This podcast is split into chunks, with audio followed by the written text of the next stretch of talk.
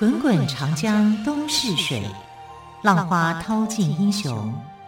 是非成败转头空。古今多少事，都付笑谈中。陪你说历史，汪培制作主持。欢迎朋友们收听今天的《陪你说历史》节目，我是汪培。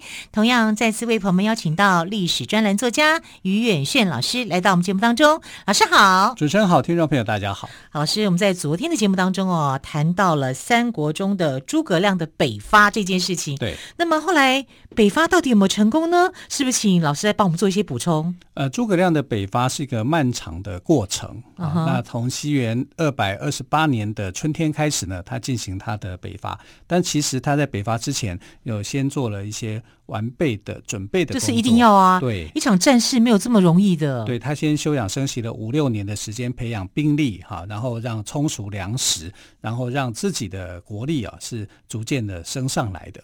那他在这个时间之内呢，他还要去解决一个很重要的人。他其实，在短暂的时间内没有办法解决他，但是呢，他可以用聪明的计策哈来。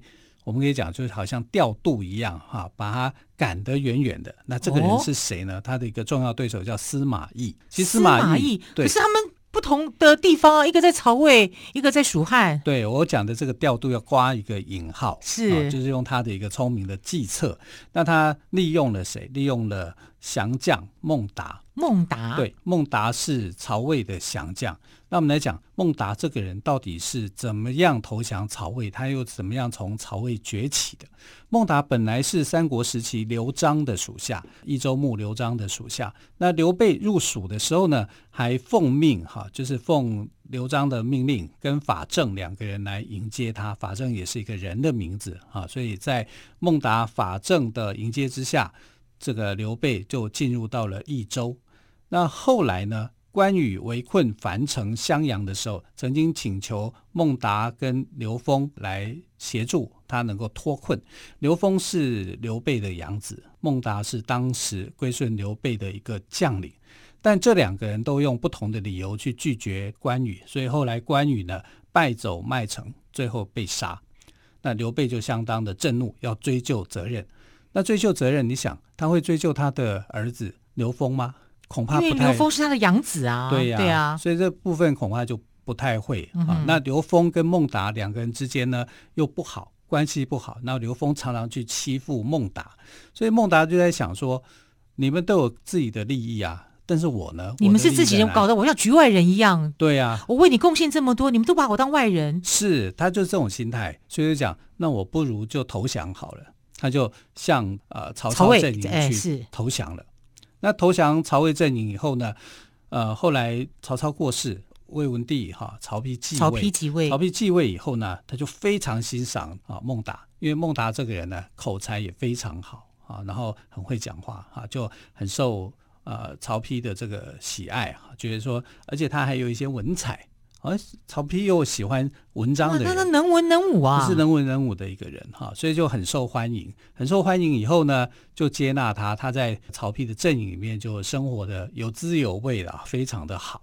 然后在这个过程里面呢，他就想，你过去刘封常常欺负我，所以他就跟底下的几个将领啊，曹魏的将领，像夏侯尚啊、桓阶啊，他们非常好，然后他们就两个三个人就联合起来去攻打刘封。等于算是报仇了，哈，他他所以他心里头也有一种仇恨，还 记恨的记恨心啊，是很重的。所以在曹丕的时代里面，他过的是有滋有味啊。但是曹丕过世以后呢，他的麻烦就来了啊。为什么？因为司马懿不喜欢他啊。司马懿觉得这个人呢，有点司马懿不喜欢孟达，就对了。不喜欢孟达，因为孟达这个人也会威胁到司马懿啊啊。所以司马懿也觉得这个人是一个像背骨型的人物啊，所以他。很讨厌他，背骨，背骨是背叛嘛？哦，我们讲的背骨嘞，啊，就是觉得说，嗯，孟达好像是这样的人。那孟达自己心里头在想，我的好日子好像结束了。好，从刘丕去，曹丕去世以后呢，他的这个好日子就不见了。那不见了之后怎么办？他就想要归顺蜀汉。我就回到我的老东家去就是了。可是老东家这个时候呢，刘备也过世了，那当家的是谁？当家的是诸葛亮嘛。那诸葛亮这个时候在想些什么？他在想，我要准备开始要北伐了。然后北伐里面有几个忌讳的将领，第一个头号的忌讳的将领就是司马懿。我能够把司马懿呢，就是把他赶得远远的，想办法让他到离他的这个，不要让他当主将啊，然后把他赶得远远的，这样是最好啊。因为呃，曹丕呢在临终的时候，曾经跟这个魏明帝曹睿讲，就是说你要重用司马懿，重用司马懿的话。国家才可以守得住啊！因为看起来曹魏的宗室这些宗亲们，他看不出司马懿的野心吗？他跟呃司马懿是非常好的朋友。哦，曹丕四友当中有一个就叫司马懿嘛，啊，所以他们是好朋友啊，嗯、所以他也很放心的，就是把国家大政给交给他。通常来讲啊，曹丕的时曹操的时代，他只会用他信任的人宗亲啊，他会用皇室宗亲，他不会用这些大臣。啊，可是从曹睿开始就用上了大臣了，就是让司马懿来继位了，啊，记上这个重要的呃守城的一个位置。因为我们看到当时他们家不是曹家就是夏侯家啊。那等到曹睿当皇帝的时候呢，他就提拔了司马懿啊当骠骑将军啊。当然，因为是司马懿他建立战功嘛。那司马懿的第一个战功是谁？就是消灭孟达。啊，孟达那个时候呢，他是变成新城太守。那新城离洛阳呢，大概有一千两百里，这个里是华里哈。如果换算成为公里，就是大概六百公里，那很远呢，啊，也是有一段的距离。那为什么诸葛亮要去除掉孟达？他要让这个司马懿千里迢迢的去对付孟达，把他调得远远的，让他去打孟达。呃，孟达背叛嘛，那他一定要让呃这个曹睿知道说孟达有背叛的野心。可是一个野心家，孟达说我要背叛，我会告诉你说我要背叛吗？就是啊，不会嘛。他只会他如果说我要投诚，他会跟诸葛亮说我要投诚，对不对？这是一定的。然后诸葛亮要为他保密嘛，嗯、这才对嘛。对。逻辑上来讲，应该是这样子。对，然后你的我要背叛的这个曹魏，一定不会知道说我想背叛嘛。对啊，怎么可能敲锣打鼓不要命了吗？是啊，但是诸葛亮是想除掉孟达的，所以呢，当这个孟达想要去呃归顺蜀汉的时候，诸葛亮就做了一招剑招，啊，他就把这个孟达要背叛的消息故意泄露。哦，原来诸葛亮也是这样子的人，那是他的谋略嘛？是是是，谋略谋略啊！他就泄露给一个平常就跟孟达不和的、很讨厌孟达的一个人，叫申仪啊。他就从申申就是申请的申、嗯、啊，仪仪就是礼仪的仪，在呃故意把这个机密就泄露出去了。那诸葛亮为什么要把机密泄露给申仪呢？因为申仪的长官。就是司马懿，所以他可以透过申仪的这个方向哦，去传达给司马懿，是这样子的啊。因为我的你必须要跟我的长官报备嘛，他的长官就是司马懿啊，所以他的目标目标就是司马懿。然后我就说，哎，你看啊，呃，这个呃孟达想要造反，他想要回去蜀汉，我拦截到一个重要的一个情报，我有情资显示啊，他有这个呃背骨的行为。啊，他想要去背叛曹魏，然后回到这个呃蜀汉的阵营。你看证据确凿啊！哎，司马懿看到了，司马懿会怎么样？你这样，我一定要去趁你还没有起事的时候，我就要去把你给治下来，把你给克下来。但是他那个时候，司马懿在哪里？在宛城，宛城非常远。啊，离这个呃，他的这个新城太守的这个驻地是很远的。那他为什么会变成了宛驻守在宛城呢？就因为他立功。因为当时的这个魏明帝刚即位的时候啊，东吴这边就想，哎，你刚即位，我一定要来好好的孝敬你，对不对？我就来打扰你一下。这个一打扰呢，就是突击曹魏的军队。那筹集逃回的军队以后呢，就被司马懿给平定了。啊，也不算平定了，就是把他赶跑就对了。然后后来魏明帝就觉得说，呃，司马懿这个人呢，啊、有本领，会打仗啊。因为你看，我刚即位没多久，你就把这个东吴孙权这股跳梁小丑帮我给打跑了，保护我的疆域的一个安全啊，所以就把他调上来去守这个宛城。那守宛城，他就变成了大将了。本来这个守宛城的将军呢，叫夏侯尚。那夏侯尚过世了嘛？啊，那夏侯尚过世了以后，他就变成了宛城的守将。那宛城的守将，这个时候呢，这个申仪又来了这个情报，就说：“哎呀，这个孟达想要造反，想要造反，那我是不是要赶快去平定他？”那孟达那时候在想些什么？我要造反，我要去归降蜀汉，那我就一定要去防备。大家知道说，哎，我想要造反的消息一定会泄露出去的，那我就要做好防备。那做好防备以外啊，那我就需要时间。那从这个，如果我司马懿要来打我的话，他必须先向洛阳回报，回报，然后他再出兵抵达这个孟达的所在地的时候，前后时间大概要一个月。那一个月我就已经把我的建筑工事都做好，所以他打算是这样，啊，这是程序上来说。可是司马懿知道这个情报以后，他做的处理哈就非常的不一样。等下来看他怎么处理。到底司马懿知道了这件事情之后，他如何来处理呢？这个是非常有意思的了哦。我们先休息一下，稍后再请于远炫老师来告诉我们。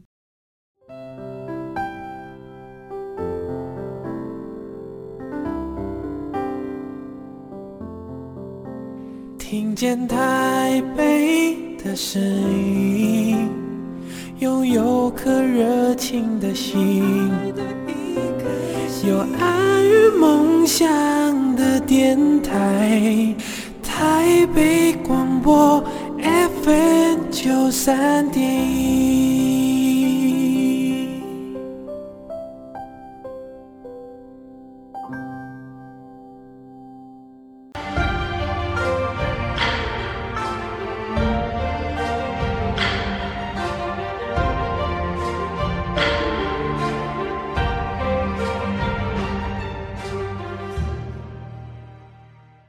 陪你说历史节目，我是汪培。今天特别来宾，历史专栏作家于远炫老师为我们谈到诸葛亮北伐如何牵制司马懿，当中间有个关键人物就是孟达。刚刚于老师有特别提到，好，那么这个孟达到底后来如何呢？孟达一开始呢，他是益州的部署啊，就是刘璋的部署，然后归顺到这个刘备的阵营，因为刘备拿下了益州。可是呢，因为关羽的事件没有处理好，所以他就背叛了这个刘备，他转到曹操的阵营。那曹操过世以后呢，整个政权交替，他受到了魏文帝曹丕的重用啊，所以变成了新城太守，过的是非常的滋润的生活。可是六年过后，曹丕过世了。曹丕过世以后呢，他就觉得自己的地位不保，地位不保的状况之下呢，他就想到要这个。啊，回重新回到蜀汉的怀抱，他就跟蜀汉的当时的主政者，其实那时候的主政者哦，应该是有两位，一个就是诸葛亮哈，一个就是李严。那为什么是他们两位呢？因为当时托孤的对象不是只有诸葛亮一个人，还有另外一个人叫李严。那为什么会是这样？因为蜀汉本身也很复杂，蜀汉本身分为三个集团。第一个集团呢，就是荆州来的人，呃，就是刘备带过去的这群人，包括诸葛亮在内，这叫荆州集团。另外一个叫东周集团，东周呢，也就是益州哈，刘璋原来的这些部署啊，像李严他就是。所以你荆州集团进来的时候，有点像是外来政权，好，就让东周集团的人呢是。啊、呃，你要摆平他们很多利益，可能要跟他们进行妥协啊。另外一个小小的势力叫土著集团，土著集团呢，也就是后来呃这个原住民的部落啊，像啊南蛮、孟获他们啊，就叫土著集团。这三个集团在呃整个四川啊，就是整个的益州，也就是蜀汉的大本营里面，本身它就有这三个集团在彼此在运作。所以你不能够只有给诸葛亮，还需要给李严。那诸葛亮很聪明啊，就是孟达是属于东周集团的人，所以他也把这个事情告诉了李严啊，所以由李严的这这群人啊去负责跟孟达来做接触，这样孟达才会觉得说，呃，我有后面有人在啊帮我做这个靠山一样，我的靠山有诸葛亮，我的靠山还有李严。这样他心里头就会啊、呃、觉得很放心。所以这个故事告诉我们，你以为的事情，其实真相不是这样的。是因为诸葛亮把卖了。对对，诸葛亮这个剧本写的真好，就把这个情报哈，就故意泄露出去，嗯、呃，把这个他知道孟达的一个对手哈叫申仪，申仪这个人很讨厌这个孟达，孟达啊，所以就把这个情报泄露出去。他们中间是不是有什么样的纠葛呢？呃，这个就我们再另外找时间了。对啊，但你可以知道说，因为孟达在曹魏阵营的时候风生水起嘛，你难免就会得得罪一些人，而且，而且难免你也会志得意满一些。对，那么无意间得罪人，自己都不知道。对，因为他这个新城太守，你看他是三个郡哎，三个郡合并一个郡给他，难道别人不会眼红吗？是啊，别人一定眼红的啊，所以眼红的这个生意就想说，我抓到了你的把柄了。他不知道说，这根本就是诸葛亮故意泄露出去的。你怎么那么容易拿到情报？那么容易随便人家的遗落一个信件，你就可以捡到？怎么有这种事情？对，但就有这样的事情，让他得到这个情资，他就立刻跟他的长官啊，就是完成的守将哈司马懿去报告。司马懿这个时候要去派兵要去打这个孟达的时候，其实是违反程序。如果他直接打是违反程序的，为什么？因为必须要往上报，你打的是太守，诶，那你有证资料证明说他想要叛国吗？可能没有，而没有，那你为什么要去率领军队去打他呢？所以在程序上面呢，他必须要遵守一个所谓的程序正义。可是那个时代的谋略家，谁会管你什么程序正义啊？我就认定你有，好，认定你有的时候，判断你有的时候呢，这个时候的司马懿的决定是什么？他要跟洛阳的曹睿报告呢，还是直接派兵去攻打这个孟达？所以他的做法是我直接派兵去攻打孟达，我不要去浪费这个时间，嗯、浪费这个时间往返一个月，孟达太久了。对，孟达已经把他的建筑工事都做，都完成了，你再去攻城，你就拿就没办法了，你就可能就会变成陷入苦战了。啊，所以这是司马懿聪明的地方，他已经设定好，我就是要打你，而且我不经过这个呃魏明帝的同意，而且我的动作要快快快，对，他就是要加快，嗯、因为要缩短这个时间。因为三国时候的打仗跟我们现在不一样啊，我们现在有手机，有有有有各种的通信，你可以联络的很快就就到达了。但是那个还多了一个 Chat GPT，哎、对，还搞搞不好又作战，又作战 AI 帮你去设计了，对啊。那这个时候，呃，司马懿就想，哪什么叫 AI？只有我自己在挨啊，我就知道自己动脑啊。哎哎，那个，哎哎，所以所以他他的策略就是，我一定要最快的速度去打下这个孟达，而且不要让他有防备。啊，测定好这个呃目标以后呢，他就写了一封信啊，就告诉的孟达说：“哎呀，我知道这一切都是诸葛亮的阴谋啊，嗯，都跟我无关。啊、对，对你不要被他上当啊！我知道了，诸葛亮想要陷害你，都跟诸葛亮有关了、啊。什么你泄密，那根本都是假的嘛，就是我们挑拨离间嘛。哎。”这个司马懿看的还是挺清楚的，就是挑拨离间嘛。对，可是他要要不要打他？要，因为他是不是要投降？所以他也权衡过。对，因为他知道孟达也想要投降啊，想要呃投降蜀汉这一边，所以他不经魏明帝的同意，也没有跟他讨论，直接带着部队就去开打。那这个时候的这个呃孟达就想说，哎，司马懿知道这件事情，还来。告诉我说，呃，这个是诸葛亮的阴谋，好，说我必须要放心。哎呀，那他就怎么样？他就放心了，啊，他就疏忽他应该做的这个步骤，就没想到没几天，司马懿的大军就攻过来啊，这叫措手不及，好，然后就把孟达给打败，就把他给杀了。你看这个人厉害吧？因为评估要差不多，你往返。一个月的时间才会完成那个通报的程序，结果他二十四天之内，不到二十四天就把这个远在一千两百里的这个上呃新城郡给攻下来，把孟达给擒获。这是完全不不经过手续的，因为魏明帝这个时候还不知道发生什么事，结果他就已经把孟达逮捕了。司马懿这一招啊，是出乎诸葛亮意外的，因为诸葛亮的想法是，你要上报啊，因为诸葛亮就是很谨慎的人嘛，你要上报啊，你要往返的时间啊，所以我可以拖延你久一点的时间。但没想到呢，这个司马懿啊。竟然在最快的时间之内，以迅雷不及掩耳的速度，对孟达来讲确实是这样啊，嗯，因为他本来以为说司马懿这边还没有发现说他想要叛变，司马懿根本就知道了，他只是在糊弄你，然后没多久他的军队就过来了，那你这样孟达他就。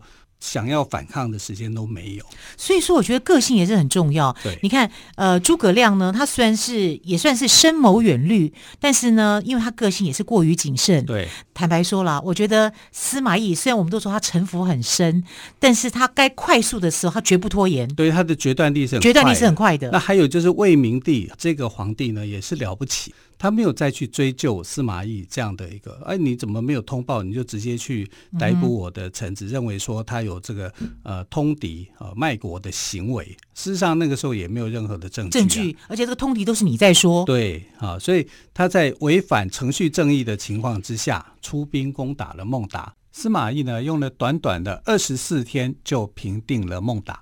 可是司马懿一点都不开心，为什么？为什么？因为他中了诸葛亮的计嘛。可是以司马懿的聪明，他应该知道这是诸葛亮的计谋啊。他知道啊，可是他要不要打孟达呢？还是要啊？啊，所以他就是等于是借刀杀人一样。司马懿就变成那个帮凶啊。他他要不要除掉孟达？他要，但是呢，他很不服气，因为他被。